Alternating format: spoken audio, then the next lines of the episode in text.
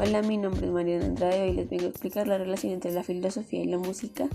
Esta es innegable porque lleva a las personas a un camino o una acción concretos y promueve la interpretación de hechos con diferentes sentimientos o ideologías.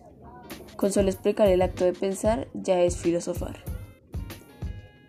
Volker Spirling y Nietzsche, la comparación de estos dos autores también considero que es importante.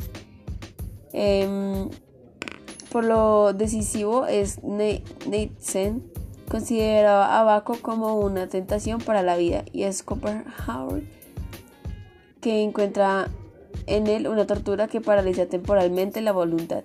simultáneamente, Schopenhauer encontró el fundamento de la verdadera moralidad con, con compasión. Con compasión. Nietzsche, al contrario, renunció a a todo apoyo a lo moral en su crítica de los valores morales. Sin embargo, en métodos y desacuerdos, una persona y la otra quieren a una nueva persona. Pasamos a los gustos musicales de esta época, en donde aún existen canciones con significados importantes y otras que solamente los escriben para sacar música o solamente su, su letra no tiene algún significado. Los jóvenes de hoy, de hoy en día, escuchan más que todo pop y reggaeton.